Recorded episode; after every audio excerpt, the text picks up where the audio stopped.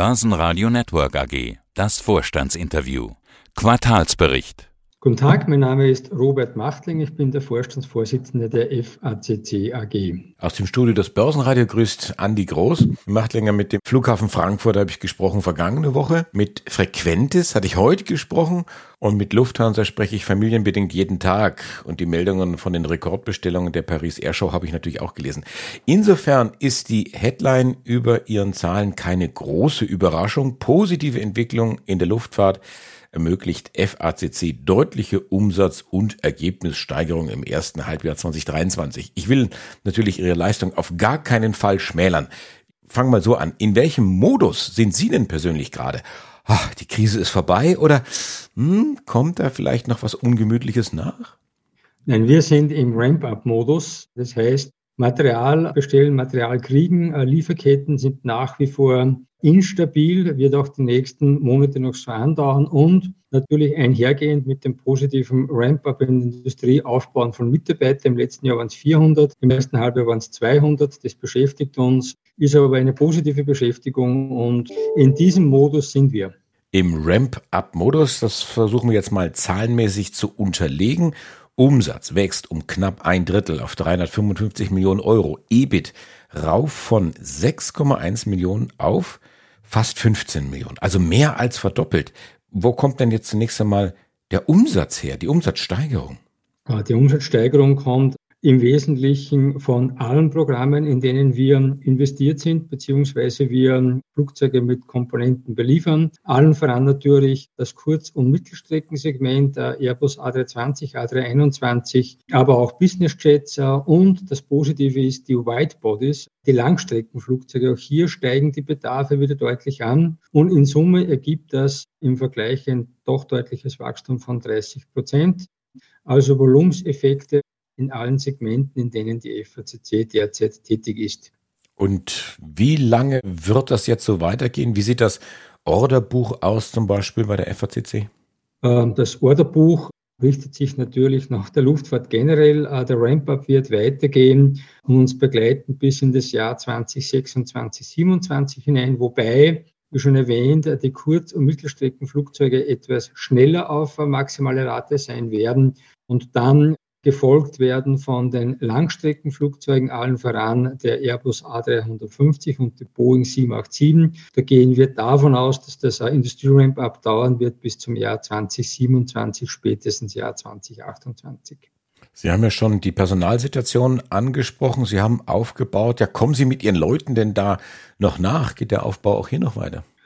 Wir planen das seit 18 Monaten relativ akribisch. Wir haben ein Programm aufgesetzt, ein sehr aktives und agiles Mitarbeiter-Recruitment zu betreiben. Hat natürlich alles eine Anlaufphase.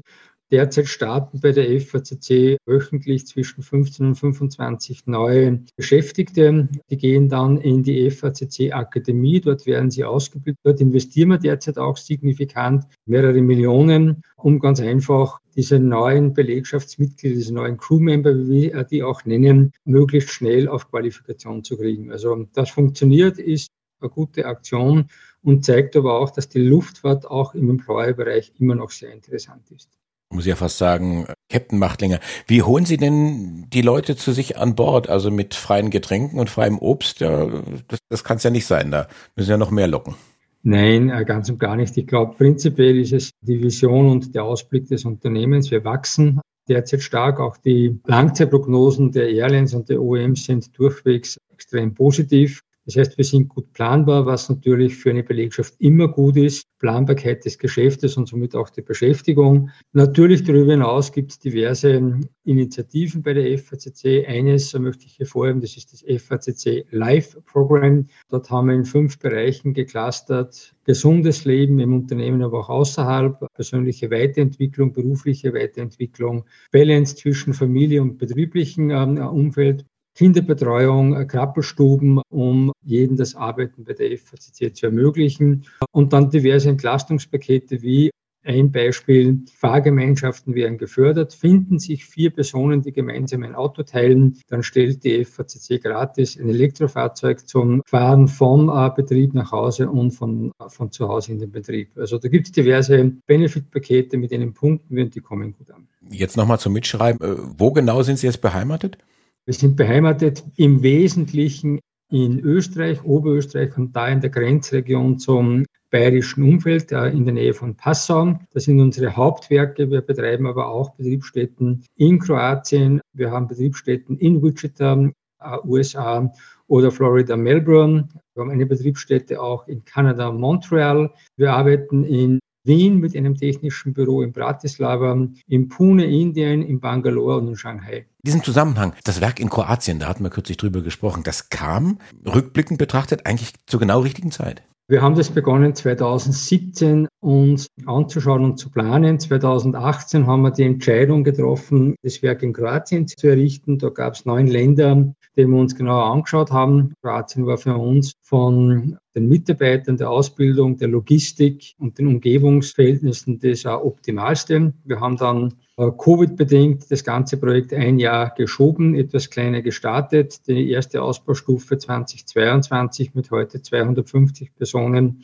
in Betrieb genommen und derzeit wird die Fertigungsstätte äh, in der Fläche verdreifacht. Über den Umsatz hat man gesprochen. Also ich habe jetzt ein Drittel draus gemacht, also ein Drittel Steigerung, ein bisschen nach oben aufgerundet bei der Ergebnissituation. Da sollten wir noch mal kurz drüber sprechen, von 6,1 auf fast 15 Millionen. Also das ist mehr als eine Verdopplung. Wo kommt denn jetzt diese deutliche Ergebnissteigerung her? Ist das auch ein Thema? Wir haben in der Pandemie unsere Kostenstrukturen noch mal ganz genau angeschaut?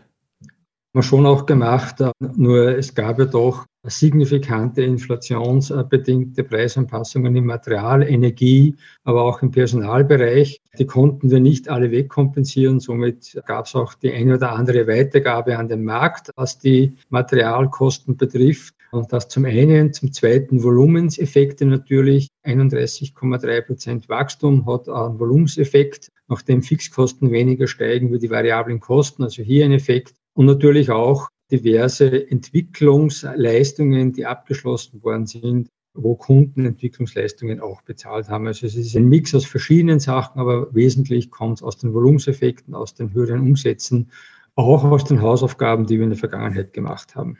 Urban Air Mobility. Das war ja mal, nicht falsch verstehen, so eine kleine Spielerei, vielleicht eine Testwiese. Dann gab es die ersten Prototypen und sind wir jetzt schon in Serie? Wo befinden wir uns da?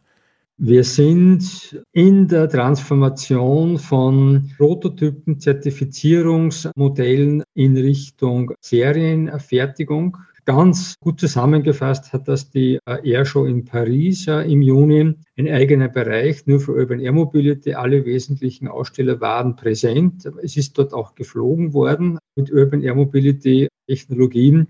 Und was wir gerade sehen, ist, der Markt kommt ins Laufen. Das heißt, es ist nicht mehr Science Fiction, man geht Richtung Zertifizierung, Richtung Zulassung. Einen Kunden zu erwähnen, über den wir auch sprechen dürfen, ist Archer im Bereich der FACC, amerikanisches Unternehmen mit Beteiligung von Stellantis und United Airlines. Letzte Woche bekannt gegeben, dass auch Boeing sich am Unternehmen beteiligt mit einer Kapitalzuführung von 250 Millionen und einem Auftrag der amerikanischen Air Force zum Geschäft, zum zivilen Geschäft. Das heißt, die Projekte beginnen zu laufen. Wir bauen Zulassungskomponenten und starten mit 2024 auch die Auslieferung von Serienkomponenten. Also es beginnt zu laufen und der Markt beginnt zu greifen. Das zieht natürlich irgendwo die Aufmerksamkeit an sich, weil es noch so ein neues Thema ist. Aber jetzt mal den Fokus vielleicht ein bisschen größer gezogen. Wenn Sie auf Paris schauen, also wo sich wirklich die Welt trifft, Who so der, der Luftfahrtindustrie, wie haben Sie die Stimmung dort empfunden?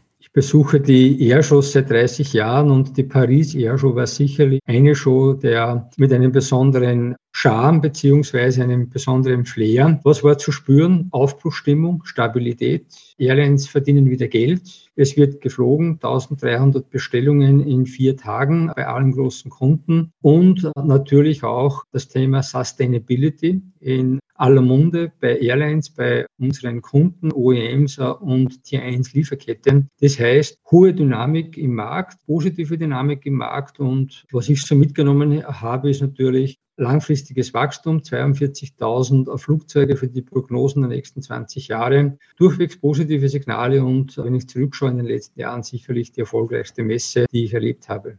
Das ist ein Wort eines Insiders. Annalena Baerbox A340 musste über Abu Dhabi pannenbedingt 80 Tonnen Kerosin ablassen. Das ist natürlich auch irgendwo eine Möglichkeit, den Flieger leichter zu machen.